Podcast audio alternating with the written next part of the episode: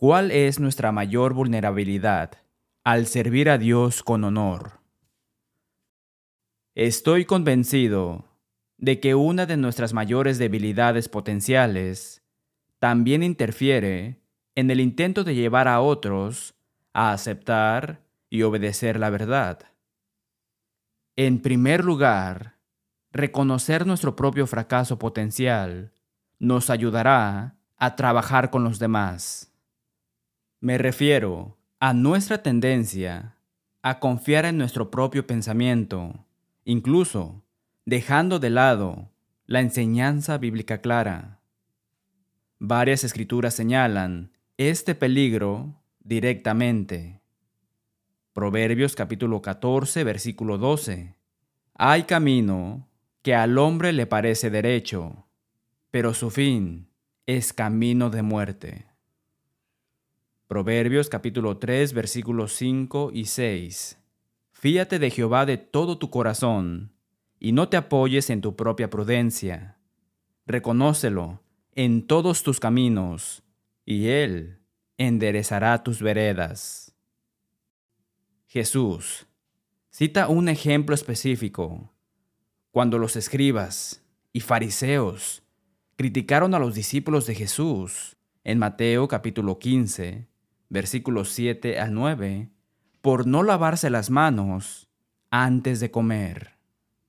Hipócritas, bien profetizó de vosotros Isaías, cuando dijo, Este pueblo de labios me honra, mas su corazón está lejos de mí, pues en vano me honran, enseñando como doctrinas mandamientos de hombres.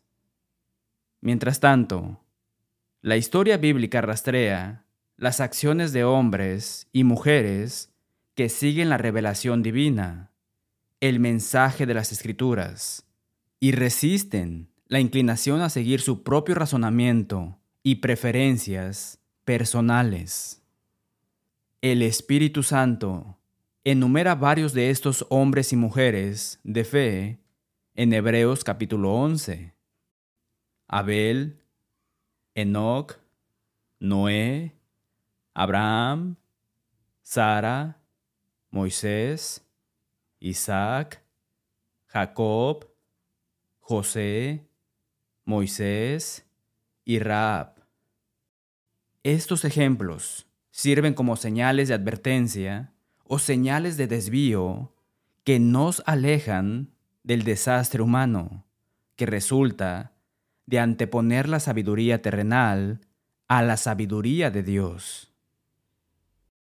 El corazón de lo que significa ser salvo por la fe es descansar en el mensaje de salvación presentado por el Padre, el Hijo y el Espíritu Santo en las Escrituras sobre cualquier conclusión presentada para satisfacer las inclinaciones o preferencias humanas, o para alinearse con prácticas humanas anteriores.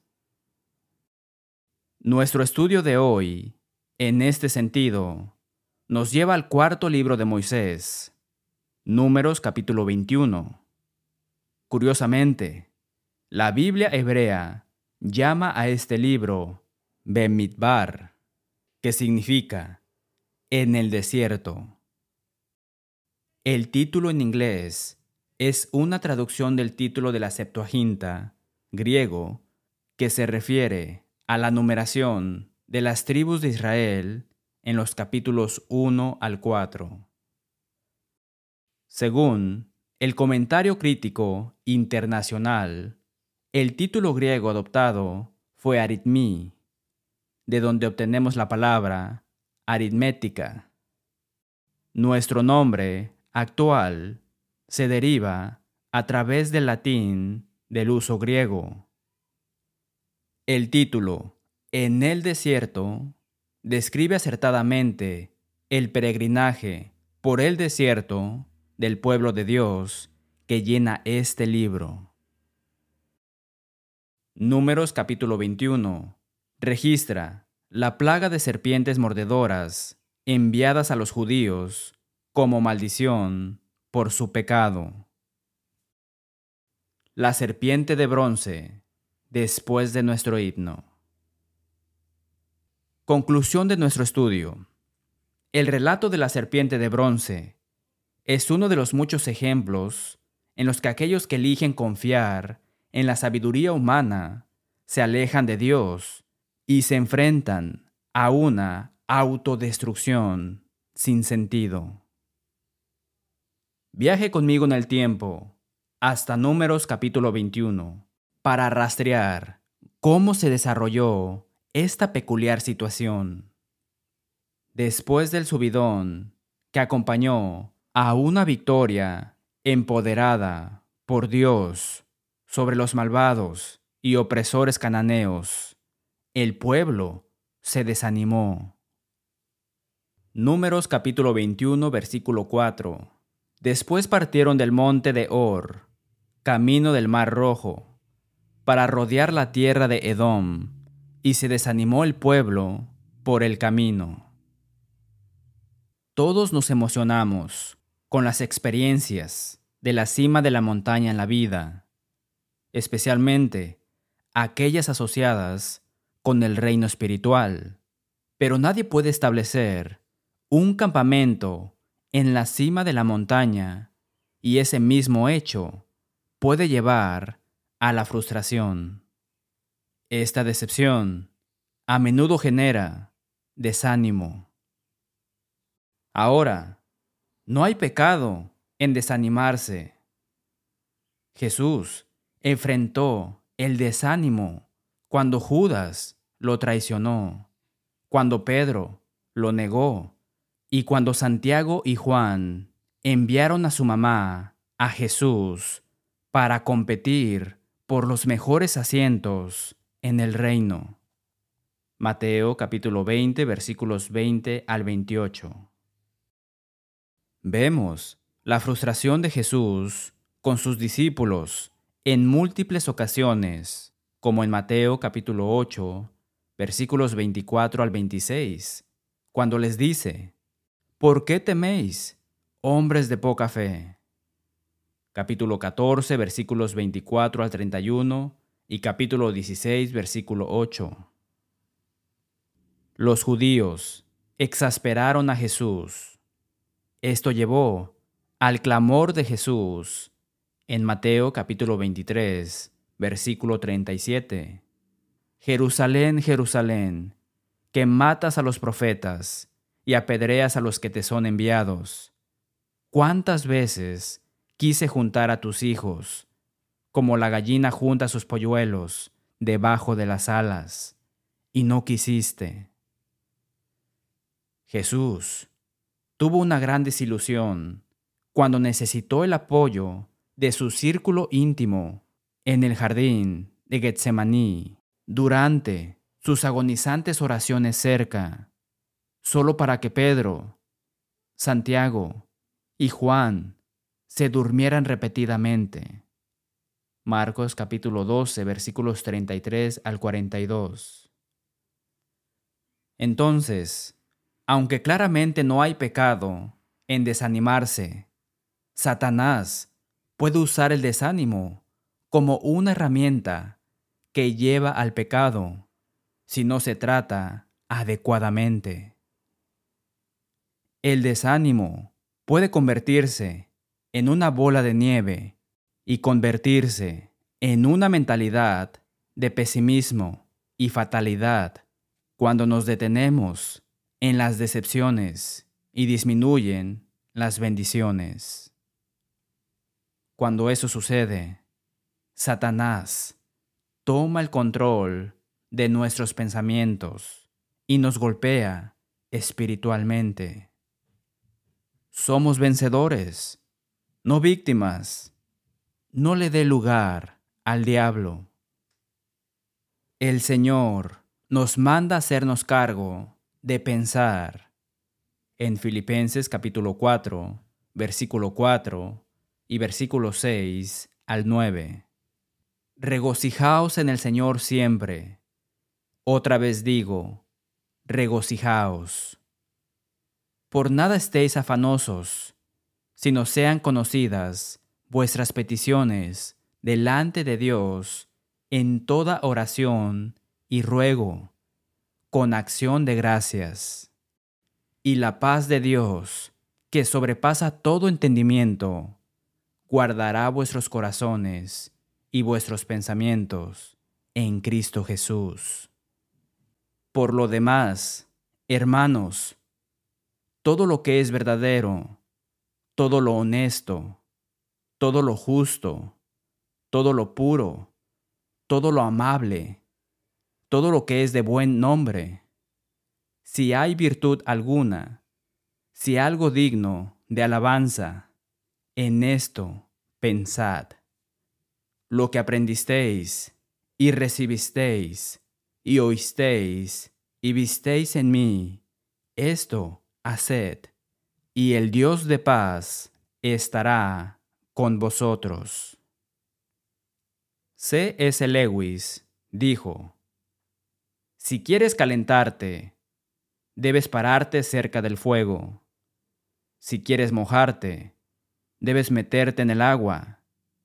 Si quieres gozo, poder, paz, vida eterna, debes acercarte a, o incluso dentro, de la cosa que los tiene. No son una especie de premio que Dios podría, si Él quisiera, simplemente entregar a cualquiera. Los israelitas devoraron el cebo de Satanás. Números capítulo 21 versículo 5. Y habló el pueblo contra Dios y contra Moisés. ¿Por qué nos hiciste subir de Egipto para que muramos en este desierto?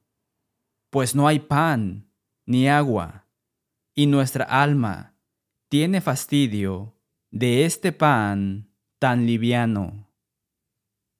La amarga disposición de los israelitas condujo a la exageración la mentira y la calumnia contra el Señor. ¿No hay agua? Si no tuvieran agua, estarían muertos. ¿Sin comida? Estaban comiendo pan cocido en el horno del cielo. ¡Qué insulto a los ángeles y a su Dios! Números capítulo 21 versículo 6. Y Jehová envió entre el pueblo serpientes ardientes que mordían al pueblo, y murió mucho pueblo de Israel. Aquí hay un ejemplo de los pensamientos de Dios superiores a los del hombre. El hombre difícilmente pensaría que el castigo apropiado por quejarse sería la muerte por mordedura de serpiente. Dios se negó a mimarlos en su falta de respeto. El castigo severo produjo el efecto deseado. Números capítulo 21 versículo 7.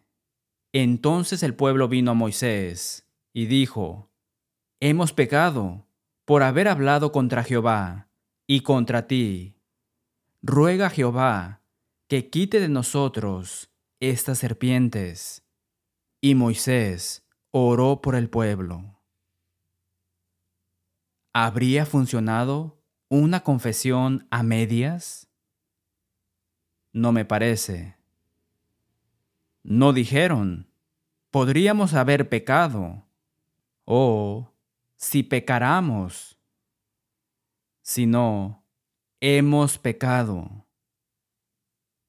Note, incidentalmente, que pecaron no solo al hablar en contra del Señor, sino que también pecaron al menospreciar al fiel líder de Dios. Hebreos capítulo 13, versículos 7 y 17. Números capítulo 21, versículos 8 y 9. Y Jehová dijo a Moisés, Hazte una serpiente ardiente, y ponla sobre un asta, y cualquiera que fuere mordido y mirare a ella, vivirá. Y Moisés hizo una serpiente de bronce y la puso sobre un asta. Y cuando alguna serpiente mordía a alguno, miraba a la serpiente de bronce y vivía. No observe este relato y diga, ¡Eh! ¿Qué hay sobre eso? Fascinante acto de Dios. No, mi amigo, las cosas escritas antes fueron escritas para nuestro aprendizaje y hay un mensaje importante para nosotros hoy. Observe cómo el Espíritu Santo se refiere a la serpiente de bronce en 1 de Corintios capítulo 10, versículos 6 al 11. Mas estas cosas sucedieron como ejemplos para nosotros, para que no codiciemos cosas malas, como ellos codiciaron, ni seáis idólatras, como algunos de ellos, según está escrito, se sentó el pueblo a comer y a beber, y se levantó a jugar. Ni forniquemos, como algunos de ellos fornicaron y cayeron en un día veintitrés mil. Ni tentemos al Señor, como también algunos de ellos le tentaron y perecieron por las serpientes. Ni murmuréis, como algunos de ellos murmuraron y perecieron por el destructor. Y estas cosas les acontecieron como ejemplo y están escritas para amonestarnos a nosotros, a quienes han alcanzado los fines de los siglos. Este mensaje es para nosotros. Nuestra cultura nos bombardea tanto con lloriqueos, gemidos, murmuraciones y quejas que podemos pasar por alto el hecho de que estos pueden ser pecaminosos. Acabo de notar en el catálogo de pecados, en Romanos capítulo 1, versículo 29 al 32, que se menciona la falta de discernimiento. Por supuesto, en Apocalipsis capítulo 21, versículo 8, leemos sobre el pecado de ser temeroso o cobarde. Asegurémonos de no pasar por alto ninguna de estas formas resbaladizas en las que Satanás puede atraparnos. Filipenses capítulo 2 versículos 14 y 15. Haced todo sin murmuraciones y contiendas, para que seáis irreprensibles y sencillos, hijos de Dios, sin mancha, en medio de una generación maligna y perversa, en medio de la cual resplandecéis como luminares en el mundo. Las serpientes siguen mordiendo a los judíos, pero ahora tienen una cura. No importaba si se quejaban solo una vez o cien veces. No importaba si susurraban su queja en voz baja o si la gritaban repetidamente a todo pulmón. Podrían ser curados. Y escuche, no importaba si estaban a cinco pies o cien yardas de la serpiente de bronce. Si obedecían y miraban a la serpiente, serían sanados. Las instrucciones fueron sencillas. Tenían que tomar una decisión, tal como dijo Josué en Josué capítulo 24, versículo 15. Y si mal os parece servir a Jehová, escogeos hoy a quién sirváis, si a los dioses a quienes sirvieron vuestros padres, cuando estuvieron al otro lado del río, o a los dioses de los amorreos, en cuya tierra habitáis. Pero yo y mi casa serviremos a Jehová. Así como los compañeros de Josué podían fallar en hacer lo correcto, nosotros podemos ser negligentes. Segunda de Pedro capítulo 1, versículos 10 y 11. Por lo cual, hermanos, tanto más procurad hacer firme vuestra vocación y elección, porque haciendo estas cosas no caeréis jamás, porque de esta manera os será otorgada amplia y generosa entrada en el reino eterno de nuestro Señor y Salvador Jesucristo. Lo mismo es cierto hoy. Debemos mirar a Jesús con fe obediente. No importa cuántas veces haya pecado o cuán grandes hayan sido sus pecados. Si mira a Jesús con fe obediente, Él puede sanarle de sus pecados. Tiene que elegir. Él ama a toda la humanidad y no quiere que ninguno perezca, sino que todos procedan al arrepentimiento. Segunda de Pedro capítulo 3, versículo 9. Ahora, ¿lo sanó la serpiente de bronce? Por supuesto que no. Dios lo sanó por su obediencia basada en la fe. ¿Sabía que Jesús le trajo la serpiente de bronce a Nicodemo? Algunas conclusiones extrañas de esa entrevista. Todos saben que debemos nacer de nuevo, pero no todos se dan cuenta de que debemos nacer del agua para entrar en el reino de Dios. Juan capítulo 3 versículo 5. Extraño. Todos conocen. Juan capítulo 3 versículo 16. ¿Cuántos conocen los dos versículos que lo preceden? Mire aquí. Y como Moisés levantó la serpiente en el desierto, Así es necesario que el Hijo del Hombre sea levantado, para que todo aquel que en él cree no se pierda, mas tenga vida eterna. Juan capítulo 3, versículos 14 y 15.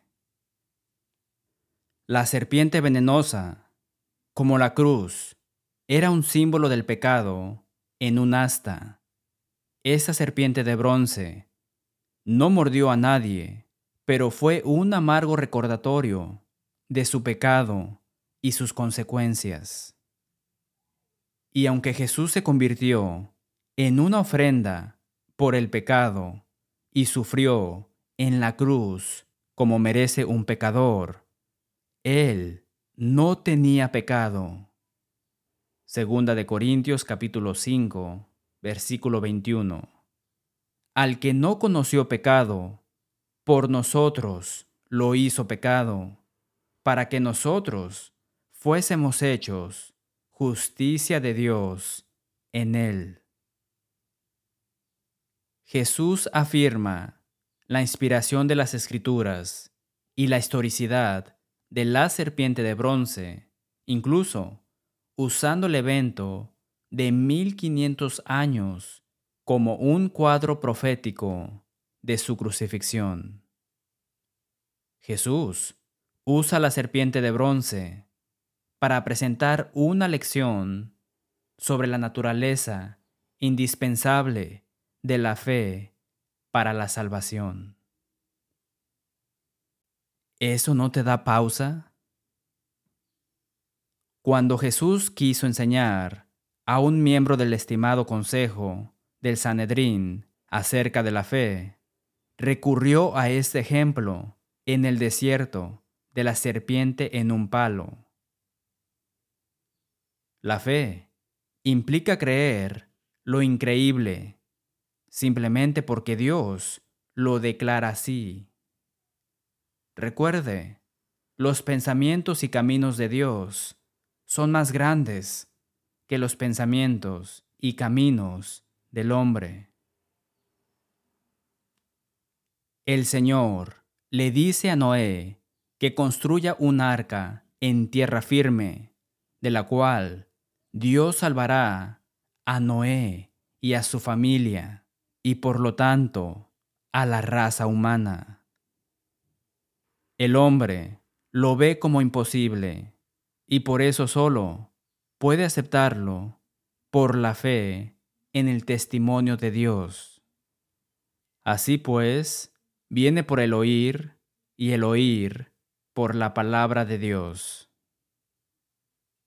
Cuando Abraham y Sara están mucho más allá de la edad de procrear, Dios les dice que en su simiente serán benditas todas las naciones de la tierra. La mayoría de las personas en su lugar supondrían que eso es absurdo y por lo tanto Abraham y Sara deben actuar según la promesa, por fe. Abraham se aferra a la palabra de Dios sobre el pensamiento humano, incluso cuando tiene más de 100 años. Dios le ordena que ofrezca a su único hijo como sacrificio. Solo el poner la fe en Dios por encima de la razón humana explica que Moisés abandonara la riqueza, el poder y los privilegios para ser contado con los esclavos hebreos. Solo la fe llevaría a Moisés a confrontar al faraón rey con la escandalosa demanda de renunciar a todo el trabajo gratuito de sus esclavos hebreos. Solo sabiendo que los pensamientos de Dios son más grandes que los del hombre, puede explicar que el capitán Namán se sumergiera siete veces en el Jordán sucio en lugar de los ríos limpios y claros, Habana y Farfar cercanos. Segunda de Reyes capítulo 5. Todos estos son poderosos ejemplos de fe genuina, como la que se enseña al mirar a la serpiente de bronce. He hablado con personas sobre la Biblia que le habrían dicho a Moisés, no estoy mirando a una serpiente para curar una mordedura de serpiente. Ridículo. Quiero curación instantánea. Antídoto o alguna cura que tenga sentido para mí. Otros dirían, no tengo que mirar a esa serpiente para ser sanado. ¿Cómo puedo estar seguro? Sé que así es como reaccionarían al mandato. Mira la serpiente para la cura. Porque así es cómo reaccionan a la enseñanza de Jesús y los apóstoles. La gente dice, no podemos ser salvos por la gracia cuando somos bautizados para la remisión de los pecados, aunque numerosas escrituras enseñan ambas verdades. Ambas verdades incluso se enseñan en la misma oración. Tito capítulo 3, versículos 5 al 7. El Espíritu Santo enseña, es vergonzoso que las mujeres hablen en la iglesia. Primera de Corintios capítulo 14, versículos 34 y 35. Pero la gente dice, ah, tienes que ponerte al día. Y además, Las mujeres pueden enseñar tan bien como cualquier hombre. Los apóstoles enseñaron a la iglesia a cantar en el Nuevo Testamento y nunca enseñaron el uso de instrumentos. Y sin embargo, la gente dice, la música instrumental es tan buena como la música a capela. Jesús dio instrucciones simples y directas sobre cómo se debía observar la cena del Señor. El apóstol Pablo escribe en Primera de Corintios capítulo 10, versículos 16 y 17. El pan que los reunidos partimos no es la comunión del cuerpo de Cristo, siendo uno solo el pan, nosotros, con ser muchos, somos un cuerpo, pues todos participamos de aquel mismo pan o gasa. Sin embargo, muchos se niegan a seguir ese ejemplo. Cuando muchos observan la cena del Señor, no pueden decir, el pan que partimos, porque nunca parten un pedazo del único pan. Tampoco pueden decir, todos participamos de ese pan o de esa hogaza, porque en su lugar toman su propia hostia. Las escrituras enseñan en Mateo capítulo 26 versículo 27, y tomando la copa, y habiendo dado gracias, les dio, diciendo, Bebed de ella copa singular. Todos. En lugar de seguir estas instrucciones, muchos inventan excusas para romper con el protocolo divino, para defender la innovación humana. Cada uno de estos ejemplos, al igual que mirar a la serpiente de bronce, desafía el razonamiento humano. Pero cada uno de estos ejemplos satisface la obligación del hombre de obedecer a Dios, caminar por fe, no por vista, independientemente de sus pensamientos, sentimientos o preferencias personales. Cuando un hombre mira la cruz, como cuando los judíos, murmuradores, miraban a la serpiente de bronce, se ve obligado a enfrentar sus pecados y las consecuencias de sus pecados, la muerte. Pero ¿por qué un judío quejumbroso, que ha soportado la agonía de fuego de estas mordeduras de serpiente, posiblemente miraría a la serpiente de bronce en un asta? ¿Por qué cualquier pecador miraría al Jesús brutalizado en la cruz? Fe, fe en el Dios que dijo que la única cura para las mordeduras de serpientes era mirar a la serpiente de bronce, y fe en el Dios que dijo que la única cura para la peor herida autoinfligida del pecado era ponerse en contacto con la sangre de Cristo en el bautismo.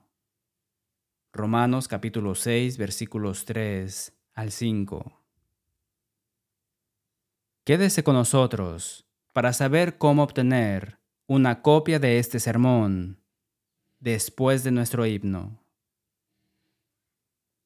Gracias por ver dejando que la Biblia hable. Oramos para que haya escuchado a Dios hablarle a través de su palabra. Si desea una copia de la serpiente de bronce, por favor, solicite el número 1412. También puede solicitar el curso bíblico La verdad libera, que puede completar en casa. Obtenga la aplicación Let the Bible Speak o visite letthebiblespeak.com para ver videos, escuchar audios y leer transcripciones del programa a su conveniencia. Finalmente, hacemos eco del sentimiento del apóstol Pablo cuando escribió en Romanos capítulo 16, versículo 16, Os saludan todas las iglesias de Cristo.